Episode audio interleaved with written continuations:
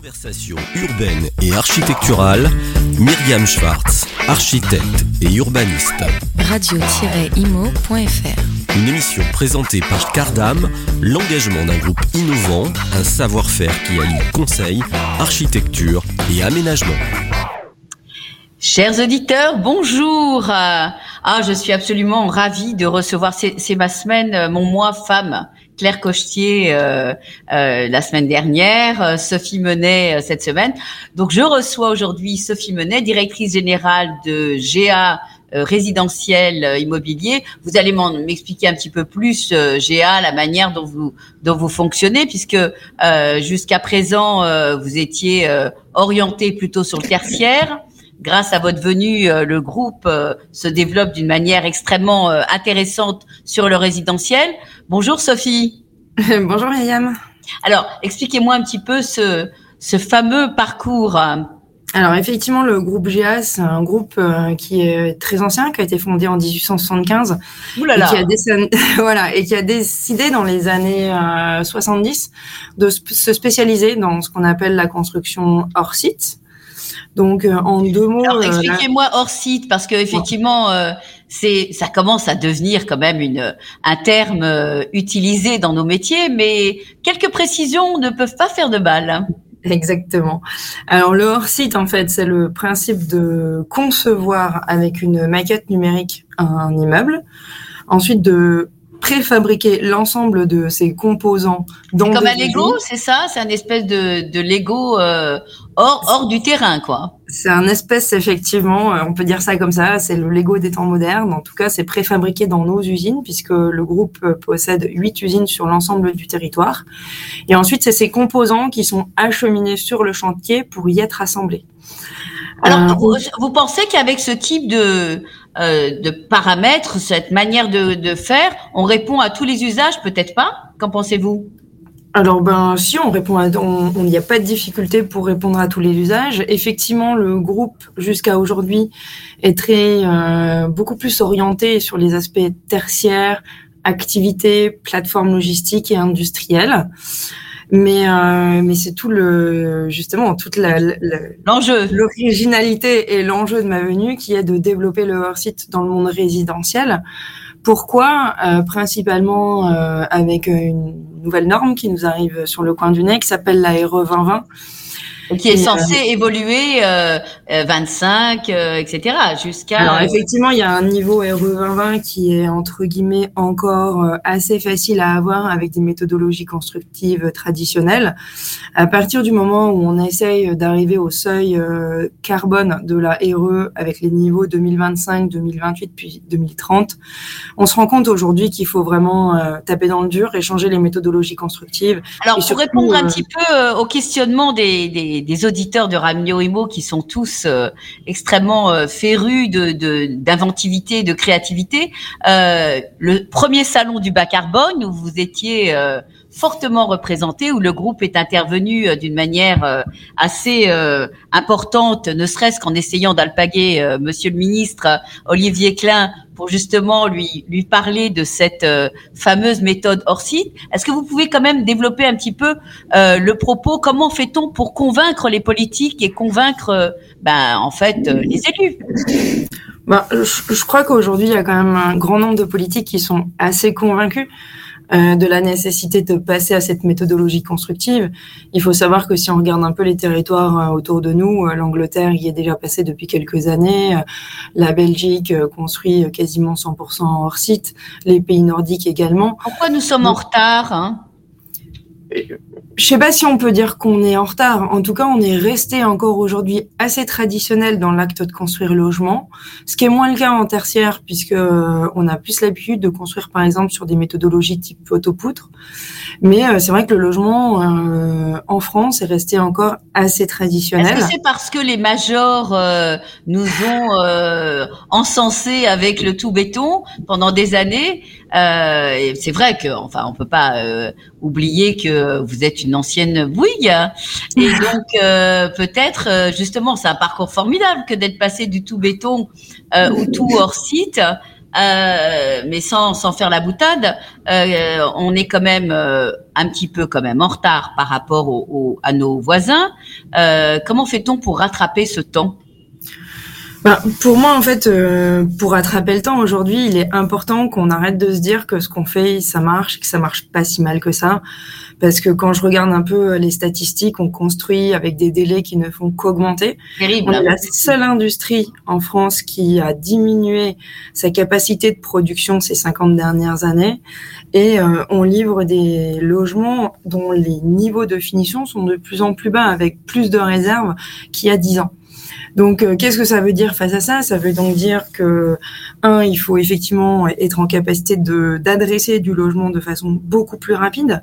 Et dans ce cadre-là, effectivement, le hors-site est une bonne réponse parce que globalement, on arrive à peu près à diminuer par deux les délais de travaux. Et puis, euh, il faut euh, adresser aussi un immobilier beaucoup plus décarboné. Et pour répondre à votre question, Myriam, sur mais pourquoi on faisait comme ça? On faisait comme ça parce que ça passait encore dans les normes et que c'était la solution la moins cher. Voilà, aujourd'hui, euh, aujourd'hui, quand la matière première euh, flambe, comme on l'a connu, euh, et que et que c'est pas fini, euh, et qu'en plus euh, on a des impositions environnementales plus des, des, des, des, des pénalités hein, qui vont arriver euh, avec des taxes sur le béton, forcément il faut se remettre en question et faire Alors, autre chose. Euh, pour répondre à, à, cette question, puisqu'on a 500 000 logements par an à construire, on est extrêmement en retard.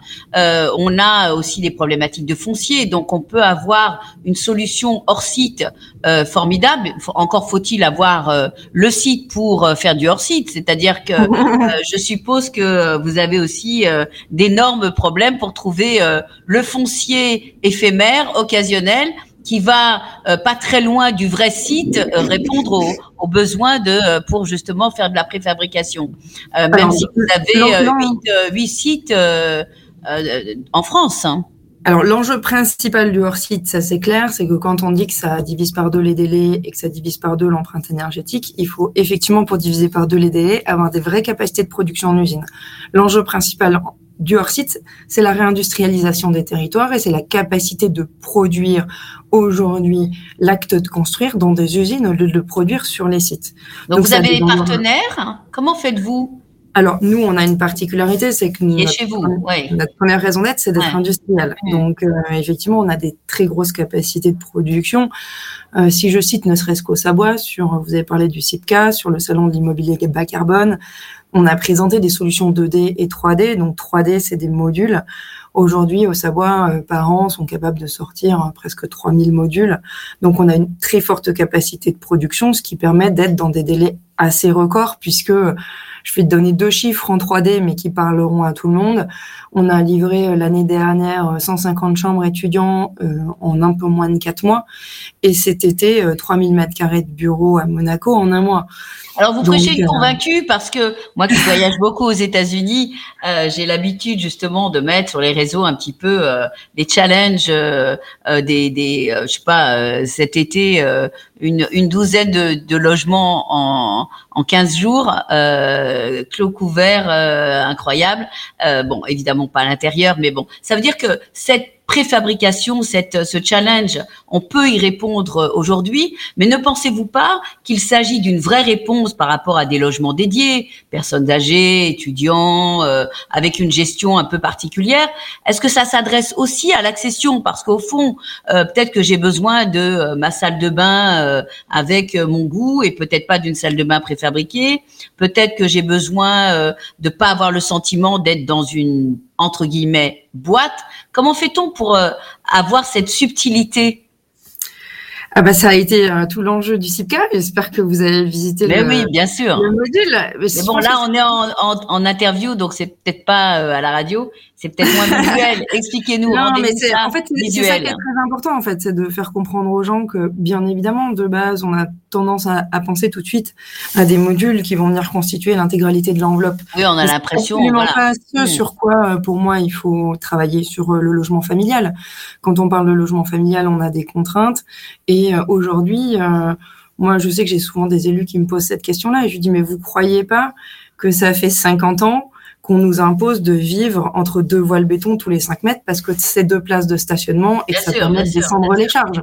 Donc, non, le hors-site, c'est pas de l'architecture, ce n'est pas des boîtes, c'est une capacité finalement de préfabriquer des éléments structurels qui sont soit assemblés en usine, soit assemblés sur chantier. L'avantage quand c'est assemblé en usine, c'est que ça permet de faire l'intégralité des corps d'état, techniques et architecturaux, et surtout de livrer avec l'objectif d'un zéro réserve.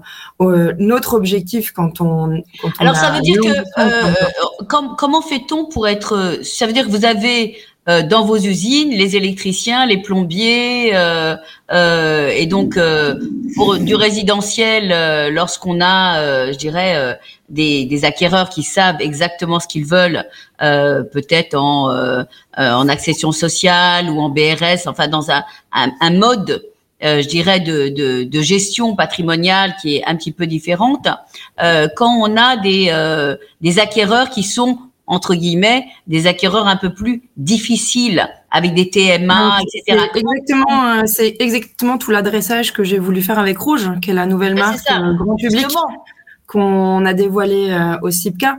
Moi, je fais un constat quand même dans l'immobilier neuf c'est que sur toutes les plaquettes euh, des promoteurs, y compris euh, les miennes, hein, quand j'étais dans d'autres structures, euh, on vendait des logements très personnalisables. Et en fait, qu'est-ce que vous pouvez personnaliser? Vous pouvez choisir votre type de robinet. Vous pouvez choisir de vous acheter une paroi de douche parce que de base, elle n'y est pas. Et puis alors là, vous avez le choix. Vous avez trois versions de paroi de douche. Vous pouvez choisir de changer votre receveur de douche et puis vous pouvez choisir la couleur de la faïence que l'on met juste au droit des équipements sanitaires. Si avec ça, vous avez personnalisé votre logement, ben, vous allez être bien pauvre. Et pour moi, la personnalisation du logement, c'est absolument pas ça. Et je pense qu'on se trompe sur ces sujets-là. C'est euh, et c'est ce qu'on a voulu démontrer avec le module qu'on a mis, c'est que je. Voilà, donc parlez-nous de Rouge, euh, donc cette nouvelle marque que vous avez lancée. Euh, si euh, si on n'a pas le temps, chère Sophie, de de développer, nous nous reverrons pour une deuxième interview. Mais Rouge, c'est évidemment pas Rouge R O U G E, mais Rouge R 2 O J. déjà une petite explication? Alors, une petite explication sur euh, le mot. Alors, le mot est arrivé assez rapidement euh, pour plein de raisons. Euh, le premier, c'est que je, pense que vous connaissez un peu le logo GA. Le logo GA, il est rose. Il allait mettre du rose dans une boîte de BTP. C'était assez osé à l'époque. Mhm. Et quand le rouge est arrivé, on a trouvé que c'était assez malin, en fait, de, de, de continuer à bah, travailler. ça questionne, évidemment, et ça donne envie d'en savoir plus ça questionne euh, et puis euh, voilà et puis ça préempte aussi une couleur. Le rouge il est pas rouge, il est corail donc euh, ça c'était un peu le deuxième élément. Et puis le rouge finalement ça transmet beaucoup d'éléments liés à des émotions et euh, pour moi, le logement, c'est vraiment un lieu de vie. Donc, c'est un lieu dans lequel on va vivre euh, des choses, on va avoir, euh, on va connaître des émotions, on va pouvoir. donc voilà, il y a, y a, tout le côté rouge aux joues, etc., qui nous a beaucoup plu sur ce sur ce mot. Et puis la façon de l'écrire aussi, avec la logique d'ambigramme, le fait de, Bien sûr. finalement le logement est le reflet de soi-même et finalement dans habitat, il y a habit et, et, dans, et dans rouge, euh, il y a jour. Euh, parce que et dans rouge, il y a jour. Voilà, et jour. Et, Alors, il y a jour aussi, et effectivement, les saisons, etc. Donc, c'est, ça nous offre euh, beaucoup de, beaucoup de façons de s'adresser au grand public parce que, comme vous le disiez, je pense qu'aujourd'hui, la cible B2B, donc les élus, les aménageurs, euh, sont assez convaincus de cette méthodologie constructive et il faut qu'on y passe. Et après, il faut qu'on s'adresse au grand public autrement. Et euh, c'est pour ça que j'ai vraiment voulu m'adresser au grand public en leur disant, mais finalement, euh, je veux une marque forte qui va venir casser les codes de l'immobilier traditionnel. Je veux qu'on s'adresse à vous autrement. Et pour revenir au sujet de la personnalisation, dans un, un, des, un des, thèmes très importants euh, que, que, Rouge relève, c'était la notion de habit de sa vie. Dans habitat, il y a habit. Et effectivement, l'habitat, c'est l'habit de notre vie, c'est l'habit de notre histoire. Et quand on réfléchit un petit peu à l'habit, finalement, notre habit, il n'est pas personnalisable, mais il est personnalisé. Et quand, et, ce que je porte, c'est le reflet de moi-même. Ah, Non, non, mais euh, Sophie, euh, je veux pas, encore une fois, je veux pas vous couper la parole, mais ce que je vous propose, c'est que nous enchaînions sur une autre interview parce que je veux développer, je veux que vous développiez un peu plus le, le rouge, mais nous arrivons au terme de celle-ci. Eh ben, au revoir, chers auditeurs. Au revoir, Sophie. À, très vite sur nos antennes. Conversation urbaine et architecturale. Myriam Schwartz, architecte et urbaniste. Radio-imo.fr Une émission présentée par Cardam, l'engagement d'un groupe innovant, un savoir-faire qui allie conseil, architecture et aménagement.